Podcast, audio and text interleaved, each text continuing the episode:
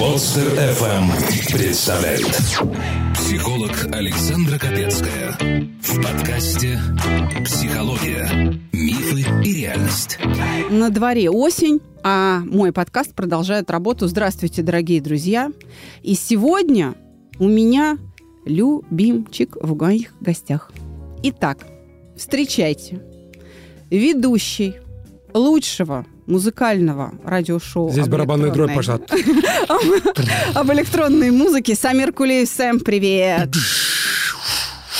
Добрый вечер всем. Привет, Чувство Сашенька. ритма на Мегаполис ФМ рвет вообще все рейтинги. Спасибо, спасибо большое. Ну, кстати, не только на Мегаполис ФМ, еще Конечно. в 22 городах России, СНГ, для русского сообщества в Париже и в Берлине, и в подкастах в iTunes. Правильно, мы с тобой коллеги, подкастеры. Вне всякого сомнения. Только у меня разговорный жанр, а у А тебя... у меня музыкально-разговорный. Да. Спасибо тебе за ангажемент. Очень рад оказаться вновь в этой студии. Я здесь был, по-моему, ровно год назад. Да. Да, на передаче «Чувство юмора» с Павлом Диконом, которую вы имели честь вести сообща. Да. Рубрика «Нервотрепка», которую мы вели, разбирала тему а, о чувстве юмора, и ты прекрасно с этим справился. Да, Рейтинги у выпуска были безумные. Я думаю, что те, кто тебя помнит по этой передаче, сейчас обрадовались, что ты опять у меня в гостях. Спасибо, спасибо большое. Послушай, электронная музыка, ты говорил нам с Пашей, это тоже музыка, это тоже искусство. Ты как вообще к электронной музыке пришел? Потому что, ну вот мне она стала, ну как бы близка, случайно совершенно, знаешь, ехала в автомобиль, там щелкала, и вдруг Мегаполис ФМ, и вдруг электронная музыка. Или сознательно как-то? А, Я учился на первом курсе Российской Академии Театральных Искусств. Это был филиал этой академии, открывался в городе Краснодаре. Мы поступили на первый экспериментальный курс актеров театра, драмы и кино. И так случилось, что волею судеб был открыт э, ночной клуб в Краснодаре, который культивировал танцевальную музыку. Стоит сказать, что в 96 году, это было очень давно, почти 25 лет назад, и тогда электронная музыка, ну, для многих, мягко скажем, был пустым звуком. И вот попав в этот оазис клубно-танцевальной сцены, в это море света, огней, качественного звука, и услышав музыку, которую доселе не слышал никогда, конечно, я испытал настоящий творческий, с одной стороны, внутренний переворот, с другой стороны, я понял, что мне хочется узнавать как можно больше об этой музыке, хочется, мало того, что узнавать, мне хочется рассказывать о ней всем тем, кому тоже посчастливилось ее услышать, дабы доказать, что за ее созданием стоят талантливые умные люди, основывающие свою музыкальную летопись на деяниях композиторов прошлого. Это немаловажный фактор. И вот тогда я стал по крупицам собирать какие-то особенности, факты, интересности. Тогда стоит сказать, что не было еще интернета. Сейчас сложно представить вообще. Тогда стоит также сказать, что не было даже нормального э, чтива, никаких журналов не было, которые бы писали об электронной музыке. И поэтому тогда для меня, как человека, вдохновленного любовью к э, этому виду именно искусства, что я доказываю посредством своей передачи, конечно, хотелось как можно больше узнавать, поэтому я ничего лучше не придумал, как стал ходить в этот клуб буквально каждый вечер, ну, все дни, сколько он работал. И я понял, что там образовалось племя людей, которые влюблены в эту музыку. Конечно, они общаются на каком-то своем интересном языке, они пытались подавать знаки диджею, чтобы он ставил полюбившиеся им композиции. И тогда я понял, что за этой музыкой не только будущее, но и то, что игралось там на танцполе, это создано теми музыкантами, о которых нам еще предстоит узнать. Как писал Александр Сергеевич, о сколько нам открытий чудных готовит просвещение дух. Вот, собственно, наверное, тогда, 96-й год был. Для тех, кто ничего не знает об электронной музыке, Да. это, пожалуй, сейчас откровение, что авторы ее стоят, по сути, на плечах гигантов. Абсолютно верно, так и есть. То есть по всем законам строится трек. И если ты меня сейчас поправь, э, Да. если я правильно понимаю, то, например, один трек хороший, диджейский, он Да. где-то полчаса-час звучит, там идут переходы. Нет, нет, нет, Нет? Один трек — это музыкальная композиция, но отличается она от обычной песни тем, что для, для того, чтобы ее легче было свести в микс микс, в диджейский микс. В клубе mm-hmm. ее делают чуточку больше. То есть э, сердцевина песни составляет 4-5 минут, как и у обычного трека. А непосредственно есть еще некое интро и некое аутро, угу. когда э, выстраивается ритм-секция, в основном э, ровная ритм-секция, и диджей спокойно может ее скомпилировать, свести в живой микс непосредственно в стенах клуба. А то, что ты назвала полчаса-час, это уже диджейский микс. Стандартное время диджейского сета — это два часа. Как говорит один из величайших диджеев в истории человечества, Карл Кокс, он говорит о том, что диджею, ну, минимум для того, чтобы раскрыться, нужно играть 2-3 часа. Потому что э, хорошие диджеи, они умеют рассказывать истории посредством музыки. И, наверное, этим и сильна. Это одна из сильнейших сторон танцевальной культуры, которая накопила и культивировала за более чем 50-летнюю историю большое количество интересных случаев, большое количество опыта, э, который, опять же, держится благодаря на плечах тех людей, кто создает эту самую танцевальную музыку, потому что все-таки там большое количество разного рода подводных камней, течений. Мы часто путаем электронных музыкантов и диджеев. Это совершенно две разные профессии. Но так или иначе, это две стороны одной медали. Имя кое клубно-танцевальная сцена. Но в клубах э, ты тоже бываешь. Я знаю, что все те, кто хотят познакомиться с тобой, они могут прийти там, пожать тебе руку. Да, да, мы делаем да. вечеринки в таких клубах, как Газгольдер, Community. Вот, кстати, ближайшее будет 20 ноября. В Community мы будем делать мероприятие. В Москве, дорогие друзья. В Москве, в Москве. да, да, да, это в Москве. С участием интересных артистов, многие из которых резиденты нашего лейбла. У нас есть лейбл «Чувство ритма рекордингс», где мы выпускаем демонстрируя миру новые имена в виде а, треков артистов, которые их пишут. В основном это молодые российские электронные музыканты, которые, по моему глубокому убеждению, должны быть услышаны, ибо скоро о них заговорит весь мир. У нас в России живет громадное количество талантливейших артистов эта музыка иногда выполняет роль такой психотерапии. Я э, хочу Вне сказать, всякого что... сомнения. Да, именно поэтому я, например, в свое время влюбилась, и я без Мегаполис ФМ вообще не могла перемещаться по Москве. Особенно вот наши пробки. А сейчас осенью, тем более вот э, э во всей этой нашей обстановке стрессовой, в которой мы все находимся,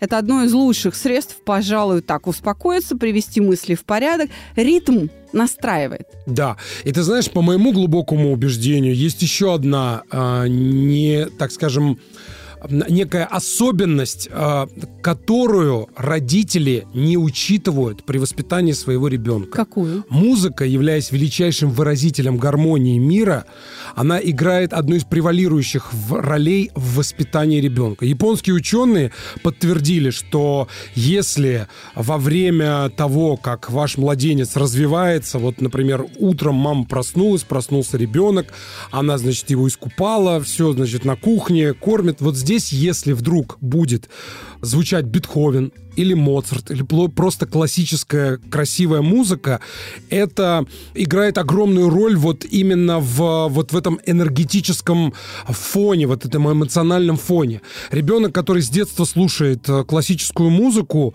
во-первых, э, классическая музыка один из величайших воспитателей вкуса. Да. Хорошего вкуса. Да. Поэтому мой вот совет всем молодым родителям включать э, детям музыку. И, кстати, на сей счет я, когда вот шел к тебе на эфир э, вычитал вот такую мысль. Музыка – могучий источник мысли. Без музыкального воспитания невозможно полноценное умственное развитие, говорил Сухомлинский. Вот так. Он был прав, что придется согласиться с Сухомлинским. Нельзя не согласиться с предыдущим оратором. Да. Я делала исследование небольшое тоже музыки, но а, которая со стихами, так скажем, песенных, да? Да. Потому что у меня есть э, лепший кореш, лучший друг, полковник э, военно-медицинской службы в отставке, разработчик нового научного направления психофизиология кода речи, бывший угу. начмет штаба дальней авиации Алексей Александрович Биркин. Большой ему привет от меня. Мы делали выпуск о цифровых наркотиках, любопытствующие могут перейти. Ты, кстати, тоже. Угу. О том, как музыка может вызвать, мягко говоря, отвал башки, а может и полечить человека. Но постольку, поскольку он занимался не собственно музыкой, да, по моей просьбе, а именно стихами, которые на эту музыку положены, да, да он а, анализировал стихи там разных российских исполнителей, чтобы найти оружие или противоядие против э, тех э, цифровых наркотиков, которые через интернет продаются, да, и вызывают отвал башки. Угу. И не знаю, удивишься ты или нет, но у нас есть экспериментально подтвержденная, прям э, специальная экспертная была задумка и задача, и она была выполнена врачом. Еще раз угу. тебе говорю, врачом. Оказывается, противоядие, например, одной из, одной из таблеток, является композиция группы «Пицца», которая называется «Оружие» которая стала в 2014 интересно. году а, песней года или что такое, или открытием года получила премию на а, Муз-ТВ.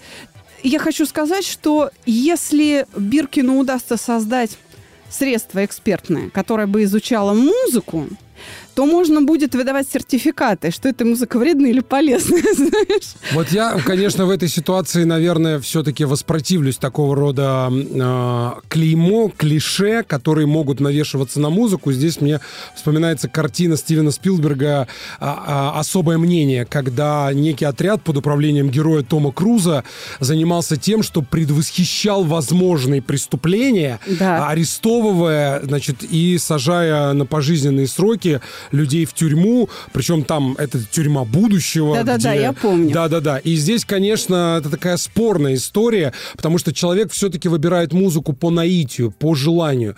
А вот что касается непосредственно слов, положенных на музыку, я, кстати, на сей счет поэтому каждую свою передачу начинаю с поэзии, потому что для меня все-таки я из того поколения людей, благодаря своей маме, за что я огромное спасибо и нижайший поклон, которая с детства говорила «алит лекцию ингениум», что в переводе с латыни «чти чтение питает ум, и для меня, конечно, слово «бог». Поэтому тогда, ну, не зря же Вадим Шефнер написал, словом можно убить, словом можно спасти, словом можно полки за собой повести. А если еще и слово положено на музыку, то тут вспоминается еще один классик, вот не помню, кто это сказал, что слово и дело становятся высоко значительными, когда музыка берет их на свои крылья. Вот это очень важный момент. Потому что мы смотрим, например, хорошую кинокартину, и вдруг в определенный момент зазвучала музыка. И у нас э, произошел э, момент некого, наверное, внутреннего перерождения даже где-то. Я лишь хочу обратить твое внимание, что не надо э, бояться подобного рода разработок, потому что их придумал врач во имя человечества, Дай и бог. в том числе в поддержку таких музыкантов. Потому что все равно есть некая цензура или предрассудки родителей, которые говорят, это не музыка, что ты слушаешь всякую гадость. Здесь я согласен. А вот в этом случае музыкант может защититься и сказать, минуточку, под мою музыку... Тут все задокументировано. Да, под мою музыку ребенок может восстанавливать свои психические ресурсы и лечить свою израненную вот этим нашим дистанционным образованием душу. Ну что ж, раз ты уважаешь разговорный жанр, давай попробуем примерить на себя роль советчика. Та-да-да-дам, та-да-да-дам. Так. Ко мне приходят письма, и я хочу предложить тебе помочь, кстати, подростку, молодому поколению, угу. как-то выйти из ситуации житейской и дать ему какой-то совет. Если а, я смогу, то с удовольствием. Ну, по крайней мере, мы попытаемся. попытаемся Наша задача да. не остаться равнодушными да. и поддержать человека. Это молодое поколение, оно нас слушает. Готов? Конечно. Поехали. Мне... Щепотка уверенности, унция рассудительности килограмм опыта выдаются без рецепта в рубрике «Народная аптека». Мне 17 лет. Мои отношения с бабкой непростые. Она человек старой закалки, учитель на пенсии, для которой есть только два мнения. Мое и неправильное – Из-за профессии человека она требовательный, поучающий, как надо. Она живет на даче все время. И родители летом отвозят меня к ней в гости. Говорят, на природе побудешь. У меня там и друзей много, и я всегда туда приезжаю, потому что нравится. Я помогаю ей и в огороде, и траву покосить, и картошку окучить, и цветы прополоть. Я ее прошу дать мне время выспаться, позавтракать, пообщаться с друзьями и потом готов помогать. А ей надо, чтобы встать, идти копать на солнце пек, Потом еще и обижается, когда предлагаешь попозже поработать и постоянно ворчит. Больно умная уж. Никогда мы с ней вообще-то не ссорились. Я ж понимаю, бабушка. Приходит она ко мне как-то вечером, спрашивает, что на завтрак сделать? Отвечаю ей. Ничего, дай выспаться, пожалуйста, и с утра не буди, а потом хочу с друзьями встретиться. На то мы порешили. На следующее утро будет меня в 8 и говорит, каша на столе, иди есть. Ну, я, конечно, сильно расстроился. Как не было вчера разговоров. Встал, я умылся, пошел гулять с друзьями. А на вопрос «Есть что не будешь?» коротко ответил «Нет, ну не хочу я есть, я не голодный». Следующие два дня бабка со мной не общалась и всячески меня игнорировала, как будто меня в доме вообще нет. В итоге вывел ее «Что не так?» Говорит, не уважаешь ты меня, зазнался, кашу есть не хочешь. Не хочу тебя больше видеть, не приезжай ко мне. Так, мне обидно стало, даже расплакался, как маленький. Позвонил своим. На следующий день приехали родители, забрали меня в огород. С тех пор мы и не общались. Вот чем я заслужил такое отношение? Это нечестно, я считаю, предательство. Да, ты взрослый человек, и у тебя взрослые проблемы. Все сложно, и не знаешь, как их разрешить. Перестань трепать себе нервы. Присылай свои истории в WhatsApp или Telegram на номер 8 968 990 0880 с пометкой «Аптека». И укротители сложностей сделают это за тебя. Ты, ты уже ждешь от меня да. комментариев на сей счет? Ну, попробуй. Так, ну что сказать? Ну, больно парню. Больно парню, я старался, а тут из-за каши, представляешь? Я понимаю, да. Выгнала. Ну, во-первых, мне кажется, что лейтмотив истории человечества — это конфликт отцов и детей. По всем статьям. А во-вторых, все-таки, рассматривая каждый случай в отдельности, несмотря на то, что я, в отличие от сидящих здесь в студии, неопытный психолог и не психолог вообще, э, я хочу сказать, что, как мне кажется, все-таки здесь налицо некий конфликт самолюбий. Потому что общение двух людей, представителей двух разных поколений не отменяет того единственного факта, что все мы люди, все мы, так скажем, человеки.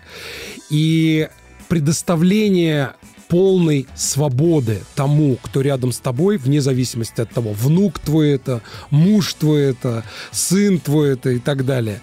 Вот этой вещи, к сожалению, не все придерживаются, потому что все-таки, как мне кажется, когда ты сосуществуешь в одном пространстве с разными людьми, вне зависимости, какое количество времени это происходит, один час, один год или всю жизнь, все равно ты должен считаться с сомнением людей, ты должен считаться с мнением и с желаниями того, с кем ты находишься здесь и сейчас.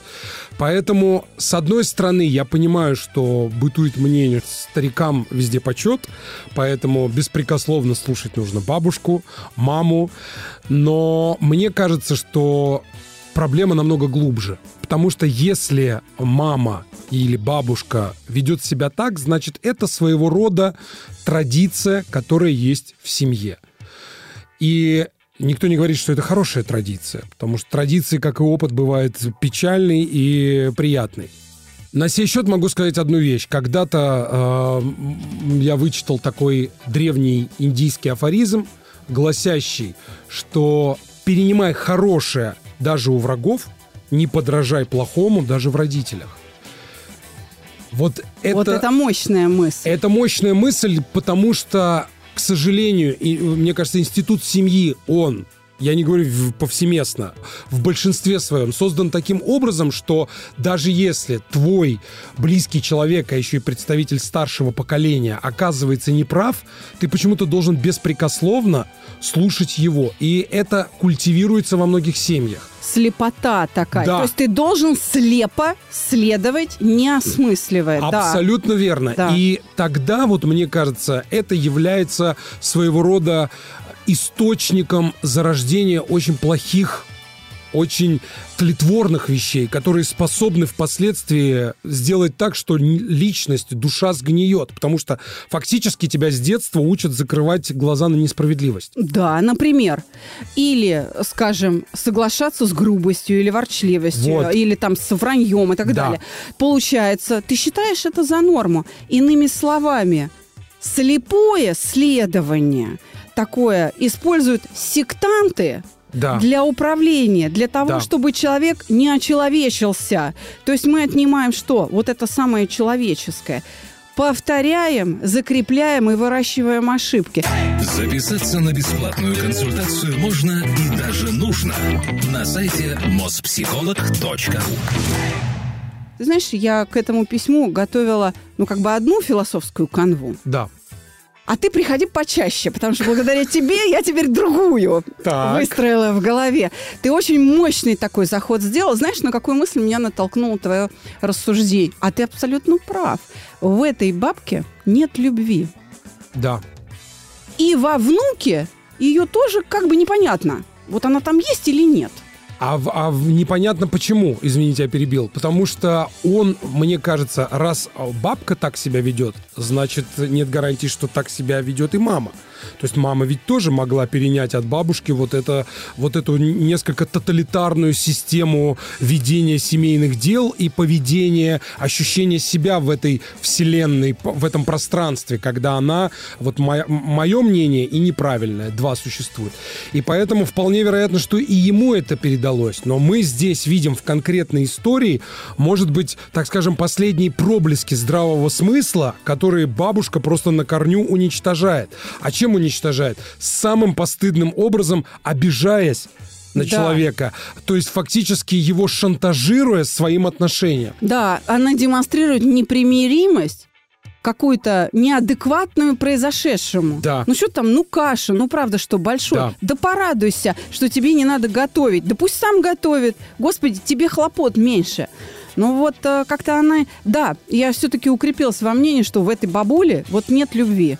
У нее как-то все должно быть так, как она считает, а про любовь там вот как-то я не чувствую.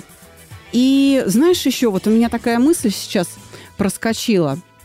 Вот когда ты привел высказывание о том, что у врагов берите лучшее, да, но не берите плохого даже у друзей, у самых близких, В родителях да, даже. даже в родителях, то это во многом зависит от самих родителей. Почему? Они тогда должны подать пример. Как? Понимая, что ребенок может быть душевно чище, чем они сами, Да. и поэтому он не то чтобы равен, а в чем-то даже превосходит своих родителей. И вот тогда они вынуждены будут, если они это понимают, да, уважать его желание что-то делать, а также и нежелание что-то делать. Тогда вот эта свобода появится. Свобода личности. Вот я и говорю, смотри, еще раз. Нужно посмотреть на своих детей, взрослых, Да. и не очень, а даже, может быть, на очень крохотных, как на существ, которые тебя в чем-то превосходят. Абсолютно верно. На эту тему, кстати, абсолютно гениально сказал а, индийский философ Оша, а, который как раз я э, некоторое время зачитывался его трудами, и у него были такие вот лекции, как сейчас модно говорить, паблик толки, когда он что-то э, отвечает на Проповеди, вопросы. по сути, Да-да-да, да. а отвечает на вопросы как раз аудитории. И одна женщина сказала, Говорит, вы знаете, я денно и ношно просыпаюсь с одной мыслью, что моего ребенка украдут. Вот я так боюсь этого, что я, не, что я чувствую, что я не могу дать ему жизни свободной. Он не может пойти со сверстниками поиграть в песочнице, еще чего-то. Потому что вот у меня есть просто апоплексический ужас, химерический от того, что его... а, Вот я только отвернусь, повернусь, и его уже не будет. Он говорит, женщина, во-первых, а, м, поймите такую единственную вещь ну, это своего рода уже, наверное, прописная истина в современном мире, где модны всякого, всякого рода практики и так далее, что своим страхом вы притягиваете эти предлагаемые обстоятельства, что не ровен час, что вашего ребенка и правда украдут, если вы будете так страшно за это, по этому поводу переживать. Второй момент. Э, поймите, что ваши дети, это гениальная мысль, вам, по сути, не принадлежат. Вы сосуд божественный, через который небо дало вам некий, некий шанс, некий карт-бланш вот оно дает через вас жизнь человеку и наделяет вас родительскими способностями в желании посмотреть на вас, как вы сможете отдать свои лучшие качества человеку, воспитывая его, но ни в коем случае не назидая, ни в коем случае не делая из него объекта ваших несбыточных мечтаний и тех профессий, которыми не овладели вы. Вы должны сделать так, чтобы создать наиприятнейшие предлагаемые условия для ребенка, чтобы он впоследствии вот вырос как раз из него, вот из этого ростка, из этого семечка выросло большое плодоносное дерево. Вот о чем речь. Очень многие люди об этом забывают, и они начинают свои какие-то комплексы, свои какие-то, я не знаю, там, заскорузлые обиды отражать на детях. Да, они их даже не видят, потому что не смотрят в себя. Да. Вот в отличие от животных, человек может смотреть в себя. Да. Животные, они как бы все время, да, э, э, смотрят в окружающий мир, а мы можем в себя смотреть. И это надо делать, пожалуй, почаще. Да, не надо уходить в себя и э, терять связь с внешним миром, но заглядывать в себя все-таки необходимо. Ну, Ну. давай, наверное, все-таки попытаемся. Он вроде бы и не просит э, совета, что делать, да? Да. Но давай все-таки ему дадим какой-то выход, потому что он просто спросил, предательство ли это? Я, э, и зачем он заслужил такое отношение? Нет, он лично ничем не заслужил. У бабки, конечно, найдется аргумент, но Да. по большому счету парень прав. Но все, что я услышал из этой истории, я услышал вот э, два э, э, рассказ о том, как два абсолютно разных, я об этом уже сказал, человека, представителя разных поколений, связанных родственными узами, родственников, к сожалению, не выбирают. Они сейчас сосуществуют в одном пространстве, пусть на небольшое количество времени, как два оголенных самолюбия. Да, однозначно. А почему бы не сесть за стол переговоров? Почему бы не поговорить об этом? У нас, к сожалению, так устроен мир, что громадное количество семей о проблемах не разговаривают. Не садятся, как э, король Артур и его рыцари, за круглый стол. И вот эта особенность, она отражается на человеке и в повседневной жизни, и в том мире, с которым он сталкивается, выходя из стен своей квартиры, своего дома. Потому что я часто с друзьями пребываю вот в этом состоянии некого созерцания демонстрации тех проблем, которые у них есть дома. И когда ты предлагаешь человеку совершенно простое решение сесть и поговорить, придя к общему знаменателю, потому что в основе дружбы, в основе жизни, в основе семьи лежит созидание. Люди не хотят этого, они хотят просто, вот я обиделся, я ушел, я пришел, ну и, и к чему это привело? Ни к Да. чему. Сесть, поговорить, пообщаться, высказать свои точки зрения и попытаться все-таки наладить некий контакт. Может быть, нужно и бабушке дать выговориться? Однозначно. Я, пожалуй, вот сейчас под конец нашего Да. выпуска продлю твою мысль, и, может быть, если что, ты меня поправь. Правильно ли я тебя поняла? Смотри, иными словами, парень моложе и все-таки пока умнее, исходя из того, Да. что он все-таки умнее. Душа его чище, значит, в нем больше сил и все-таки больше любви. Поэтому, ну раз ты понимаешь, что в бабке нет любви, Да. да? Ну тогда ты ей покажи, как это делается. А может Пойди, быть, в бабушке есть любовь, но она запуталась. может быть, значит, пойди и действительно помирись с ней, попроси прощения еще раз. Она, Да. может быть, тебя еще 10 раз не простит. Но только лишь потому, что она не понимает, что тебе больно. Вот действительно ему нужно сказать, бабушка, я плакал потом несколько дней, так мне было обидно. Ну, посмотри, одно дело, если родители позвонят этой бабушке и скажут, а, а там, Марья Васильевна, ну, типа, как ты могла, вот он для тебя. Это одна история, да? И совсем другая, когда внук звонит, и пусть они даже по телефону по конфликту, и пусть он расплачется при ней. И когда она услышит эти слезы, она поймет, что она сделала.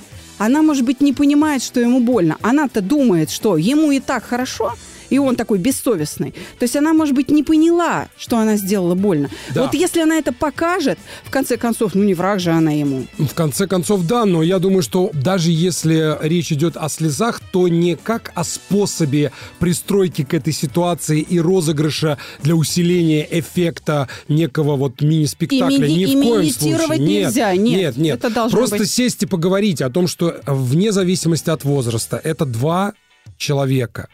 У каждого есть свои проблемы, свои особенности, а, свои крутые виражи, на которых а, все мы можем оказаться, ну, так скажем, если так можно выразиться. И в этой ситуации, я думаю, что, наверное, просто разговор как способ общения. Ведь недаром говорил Антон де Сент-Экзюпери, единственная роскошь на Земле – это роскошь общения. Люди, к сожалению, сейчас больше общаются со своими гаджетами, чем друг с другом. Да. Вот, вот здесь как раз вот этот момент э, попытаться понять бабушку, но и при этом продемонстрировать свою гамму чувств, которые есть у тебя на сей счет. Да, не просимулировать их, не Да. изобразить, а просто не бояться, если будет больно, заплакать показать их. Да. Просто не бояться Да. их показать, если правда тебе так больно. Ну что ж, дорогие друзья, у меня в гостях был Самир Кулиев. Спасибо огромное за ангажемент. Автор программы «Чувство ритма» на Мегаполис ФМ, он же музыкальный лейбл, талантливейший радиоведущий Спасибо. и мой любимый гость. Спасибо. До свидания. Всего хорошего.